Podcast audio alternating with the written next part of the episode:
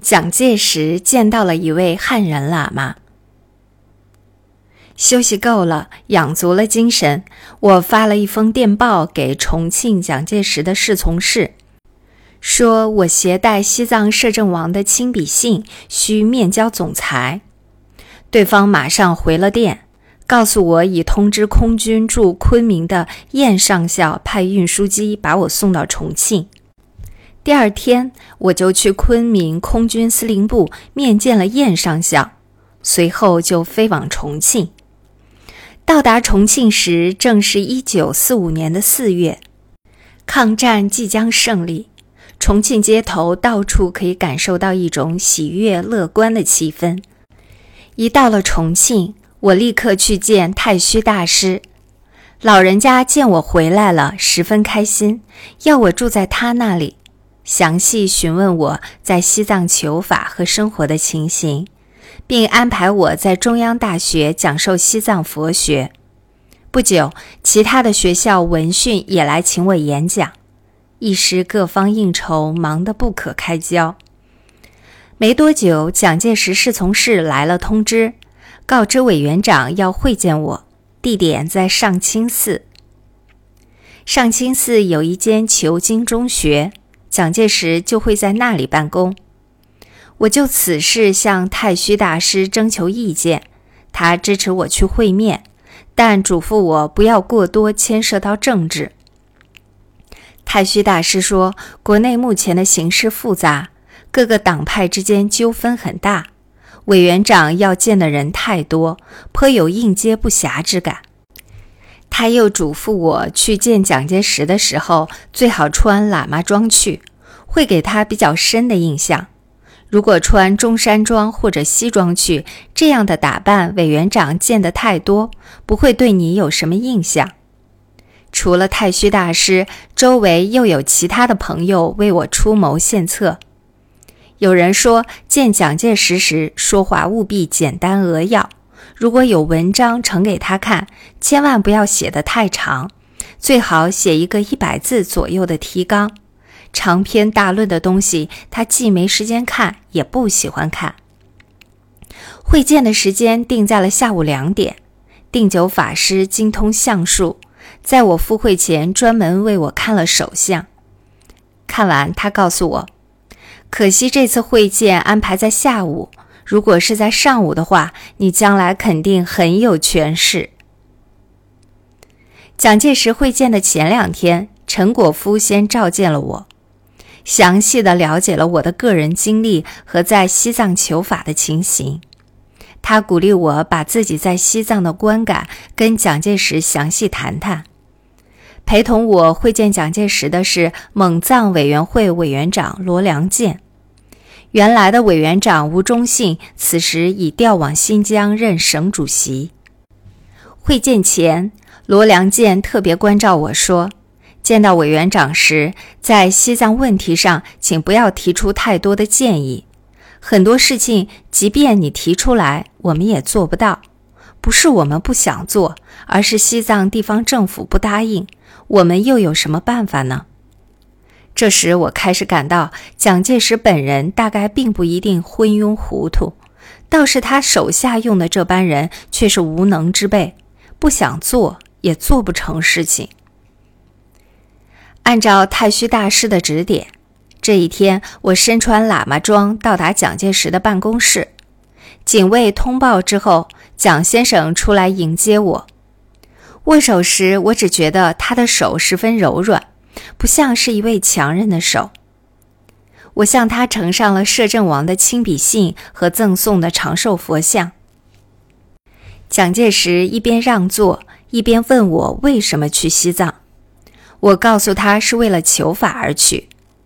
他又仔细询问了我的家庭情况和经济情形等等。我告诉他，我自小出家，入藏以前学习了藏文，做了充足的准备。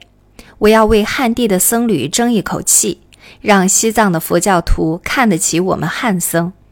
如果进了三大寺一无所知，让人家觉得内地来的法师学识浅薄，会贻笑他人。他接着问我有没有什么著作，我说有。他说：“很好，你的著作可以直接交给我，不需要经过中间人。”话题转到了西藏的局势。蒋先生问：“依你之见，我们应该如何开发西藏呢？”我对他说：“就我的了解，总体上说，藏族的民众同汉族是很有感情的。尽管有部分贵族想依靠英国人的势力搞分裂，但那只是少数。”我向他讲起在西藏八年时的感受。我说道：“我们要开发西藏，首先要真正了解西藏，懂得人家的文化和风俗，还要和上层阶级有交往，得到他们的信任，才能做成事情。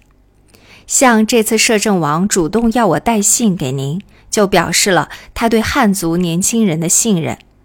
我个人觉得，西藏虽然国际关系复杂。”但军事力量并不强，不需要我们派军队去。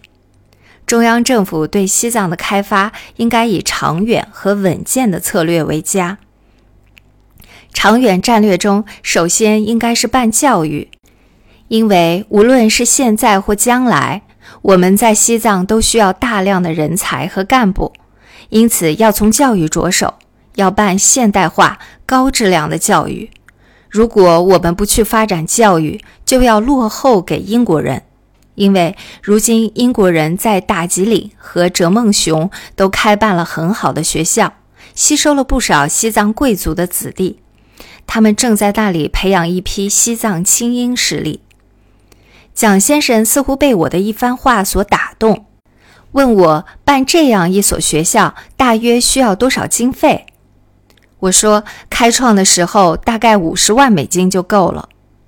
我知道那时中国的外汇储备还是不错的，所以敢开这个口。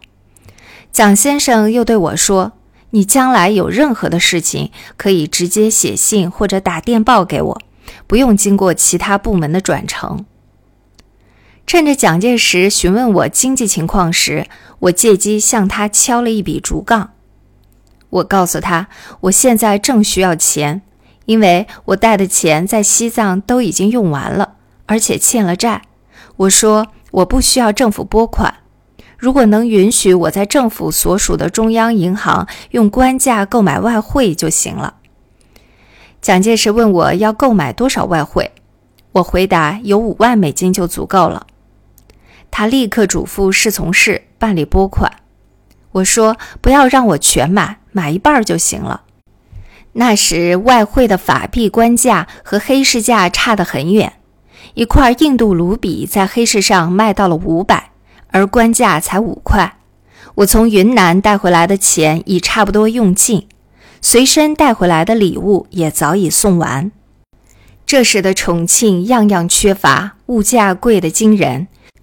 年轻的姑娘喜欢穿裙子，但是买不起玻璃丝袜。只能光着腿，因此我从西藏带回来的玻璃丝袜立刻成了抢手货。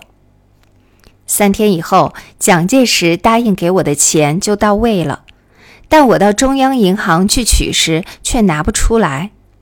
我于是给陈布雷打了一个电话，陈告诉我：“你再去一次就没问题了。”我第二次再去银行，果然顺利拿到一张五万美金的支票。我和蒋介石关于西藏问题的一番交谈，显然打动了他。